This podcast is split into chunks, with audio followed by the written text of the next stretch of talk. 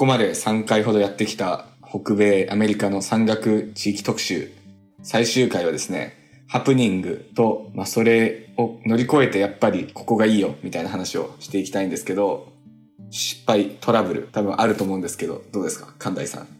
いや、そこまではないんですけど、あないんですね。ないんですけど、まあ、強いて言うならルームメイトが大変だったなっていう、やっぱりそれはつきものだうとん思うんですけど、いそう、初めのルームメイトが、まあ、ラボの人だったんですよね。ああ、一個前に。うんで、2週間に1回しかお皿を洗わないと。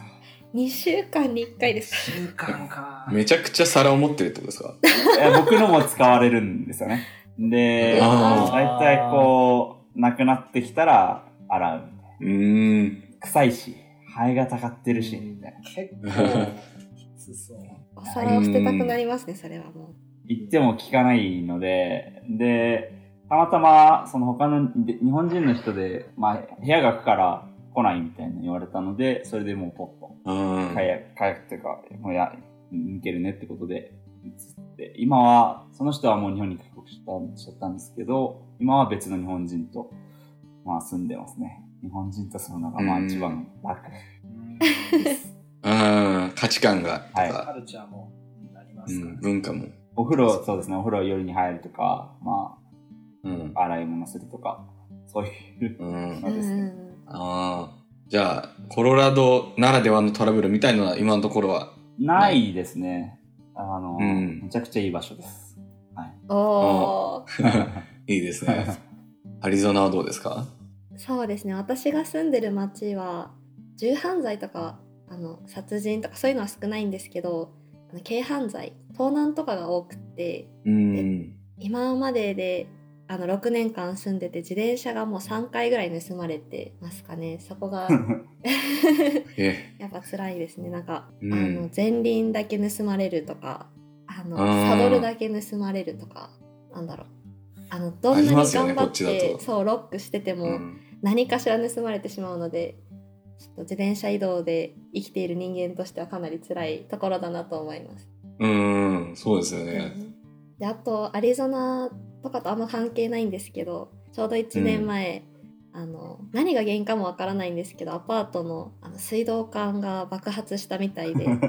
で私がちょうど日本にいる時でいなかったんですよ。はい。それでもう完全に家が浸水しちゃってでその状態で放置されてたので、もう家の中がカビだらけで家具も全部、うん。あのカビだらけになっちゃって、なんか電話来てなんかこれはバイオハザードだから2ヶ月間誰も入ってはいけませんみたいな感じの。ええ それどういうことなんですか？もうやばい菌が繁殖してるみたいな。いやそうそうそうそんな感じみたいでやっぱり下水道が流れ出ててって感じだったらしいのでうん。そうですね。ちょうどそれが分かったのが私が日本を出るフライトの日だったんですよね。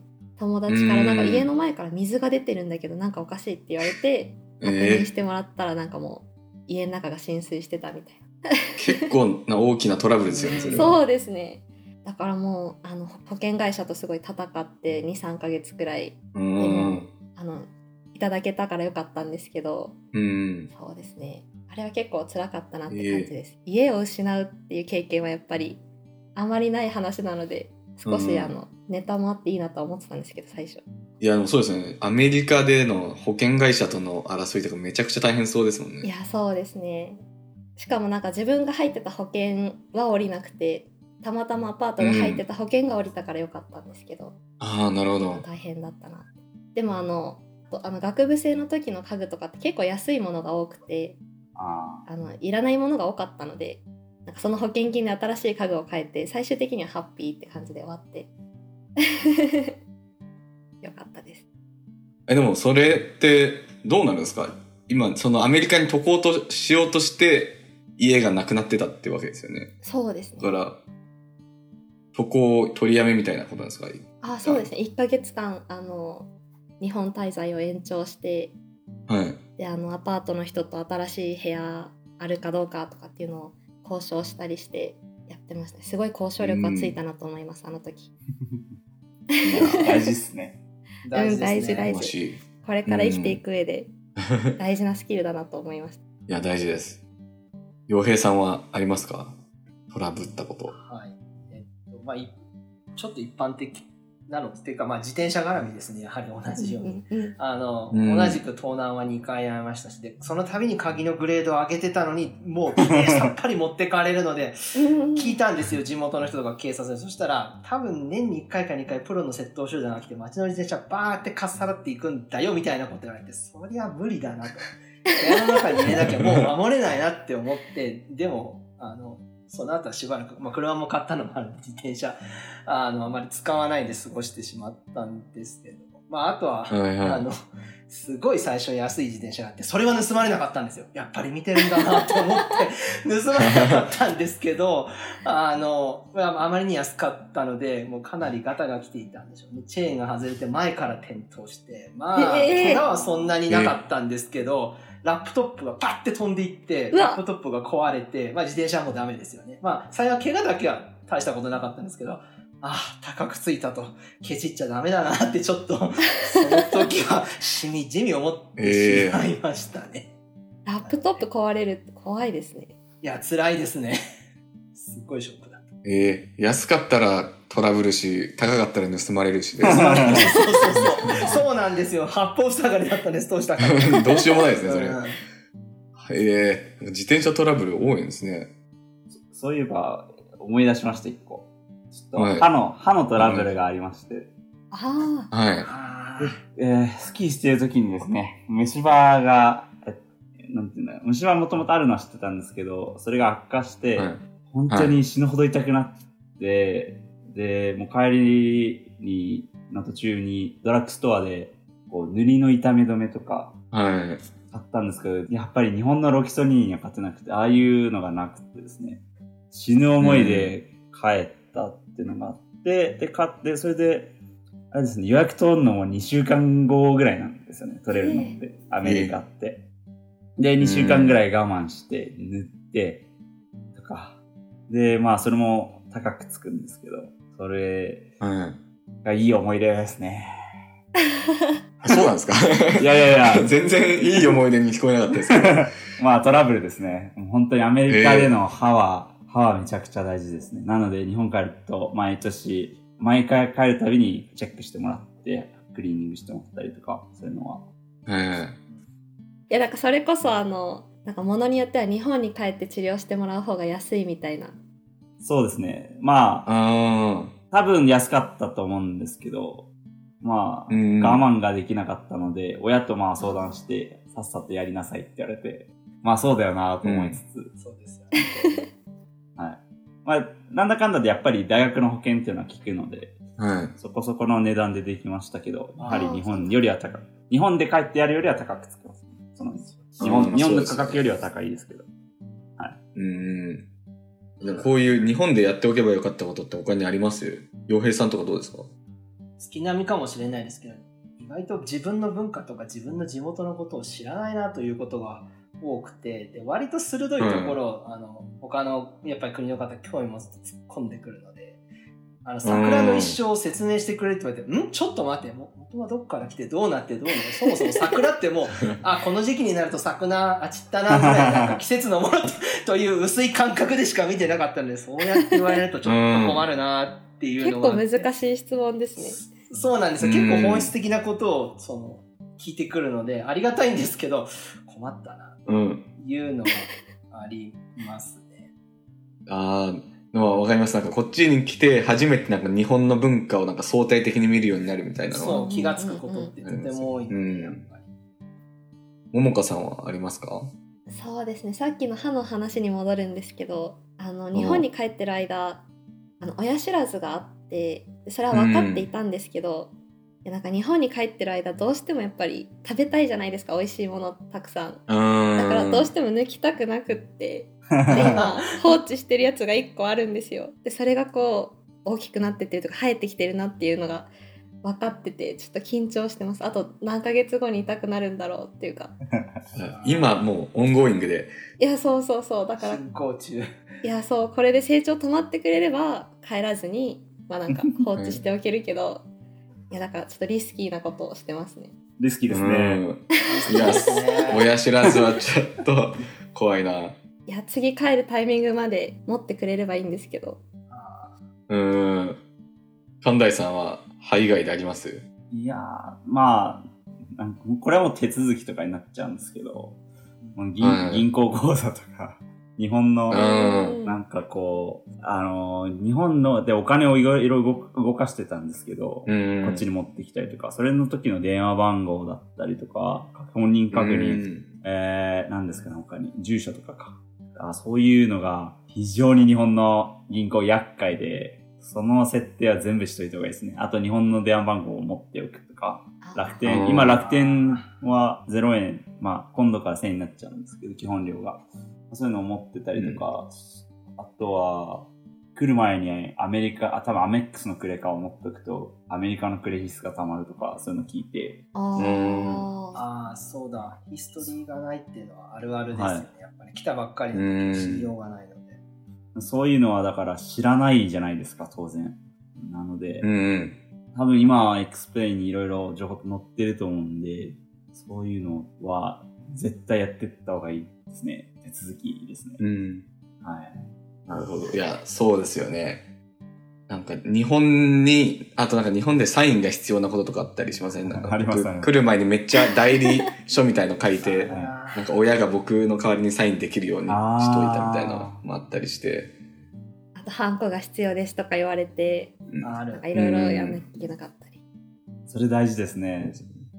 うん、そうですね。多分今聞いてる人の中でもこれからちょうど留学を始めるっていう人も多いんで、まあそういうところに注意しといてくださいっていう。あでも、電話はスマホになってから多少楽になったんでしょうかね。あの、でも昔前本当番号取っとかないと、こう日本の電話なくなると帰った時にすごく大変で、うん。あ、もう何も連絡手段がないっていう。もうかなり前ですけど、そそうですね。テレフォンカード持ってましたよ、その時って。絶対今時使わないけど。てか今も持ってますけど、テレフォンカード。やっぱえ非常時に最後に常にはテレフォンカードかなとか、古いのかもしれないけど、まあ、あのまあ、それは置いといて、でも、うんー、いやでもそうなんですかね。スマホだとシム、SIM カードとかすぐあれできるから、簡単になったのかなと思ったんですけど。最後になんですけど、まあ今までいろいろ良かったり、大変だったりしたことを話してきてもらったんですけど、最終的に、もうここに来てよみたいな、プロモーションじゃないですけど、ここに住んで良かったことを、なんかそれぞれ皆さんに聞きたいなって思うんですけど、どうしようかな。じゃあ神大さんから。もう、そうですね。とにかく、快晴っていうのが、気分をが上がる、なんか要因の、大きな要因の一つだなっていうのがあって、うん。それは大きいですね。毎日晴れですね。で、ああ、いいですね。それのおかげでやっぱりこう、アウトドアなことができるので、うん。それが一番大きいかな。コロラドに住んでみて本当に、なんですか、北海道みたいな感じなんですかね。多分イメージとしては。そういうアウトドアなアクティビティがめちゃくちゃできるのが一番の売りですね。であと、うん。この街に限って言うと、本当に人が、本当に人がいい人が多いので、アジア人とか関係なく、こう、ニコッと優しい、なんかみんな冗談を言ってくれたりとか、こう、気にかけてくれたりとか、こう、すごい人がいいので、なんだろう、めちゃくちゃアットホームで、もう今は多分うんここ離れたくないなっていうえー、感じですね。はい。で、街もちょうどいいサイズ、本当は自転車で全部回れるサイズなんですよね。で、サイズもいいし、なんならバス乗れば30分でデンバーに行けるので、まあ、大都市行けるので、本当に住みよい街ですね。うん。はい。めちゃくちゃいいです。あいいですね。ももかさんは？そうですねやっぱりかぶってしまうんですけどやっぱり毎日晴れてるっていうのは大きいですね、なんかそれこそこうあの研究終わってだいたいまあなんか6時頃だったりしてこうそれで外出た時にすごい綺麗に晴れてたりするとなんか大変な一日だったとしてもこう明るい気分で帰れるというかそういうのはとてもいいなっていうふうに思っています。うん。うん。まあ、あと冬もあったかい夜になるとすごい寒いんですけど、まあ、でもあのすごいヘビーなジャケットがいるっていう感じではないので寒さが苦手な人にはとてもおすすめです。あと星が綺麗なので、うん。そこも星が好きな人にはそうですね。天文が好きな人は。ぜひ来てほしいって感じですね。うんうん。いいですね。最後に洋平さんどうですか？はい、同じくかなり重複してしまうんですけど、やっぱり天気がいいっていうのはすごく大きいです。曇っている場所にも住んでいたことがあるので、あ、やっぱ違うものだなと、まあ、気持ちの持ちようっていうのがいろんな面で、やっぱり、あの曇ってるとこ住んでるとやっぱ晴れの日が出るとみんなそれめがけて外へ出る。それすごくわかるので気持ちは。でもあのうん。やっぱりこの辺の、まあ、コロラドもそうですしアリゾナも、まあ、ニューメキシコも結構晴れの日がまあ多いので、まあ、そういう意味ではまあアウトドアと合わせてすごく魅力的なところかなと。あと本当に人のフレンドリーさは本当コロラド行った時に僕自分も感じていてまさにおっしゃる通りです。あのその後大都市に行ったらちょっと違いますねあのうん別に優しくないというわけじゃないんですけれども、もうフレンドリーさのレベルが違って、あ、やっぱりアメリカの基準をコロラドとかこの、なんていうんですかね、このマウンテンタイムの場所に置いとくとちょっと違うのかな。やっぱり都市は都市の生活の仕方とか接し方があるので、当然。だからそういう意味ではその残りたいっていう気持ちはすごくよくわかるし自分もコロラドにまあ仕事があったら多分喜んでいくと思います。はいええここももちろんあれですけれどうん。あ、いいですね。なんか他の地域と比較してやっぱりいいっていうのは、今回いろいろ学ばせていただきました。とにかく天気がいいっていうのは 分かったんでほん。とそこにつきますねうん。天気がいい、晴れが多いにつきますね。なんか天気がいいから人もいいんじゃないかって思う時もありまあすみんな明るくてフレンドリーですねあ、いいな。ちょっとぜひ今度行ってみます。ぜひぜひぜひ。はい。いやちょっといろいろためになりました。今回は、あの、ゲスト3人の方を呼んで、まあ、山岳地域についていろいろ話を伺ってきたんですけれども、エクスプレーンでは、こういうポッドキャスト活動の他にも、あの、いろいろイベントをやってます。で、海外大学院留学を検討中の方であったりとか、現役海外大学院生とオンラインでつながりたい方も、スラックチャンネルでえーぜひ交流しましょう。explain.jp で検索していただければ、あの、ホームページも出てくるんで、よろしくお願いします。また、リアクション、感想、リクエストなどなど、Twitter アカウントでお待ちしております。ということで、次のエピソードでまたお耳にかかりましょう。ゲストの皆さんありがとうございました。ありがとうございました。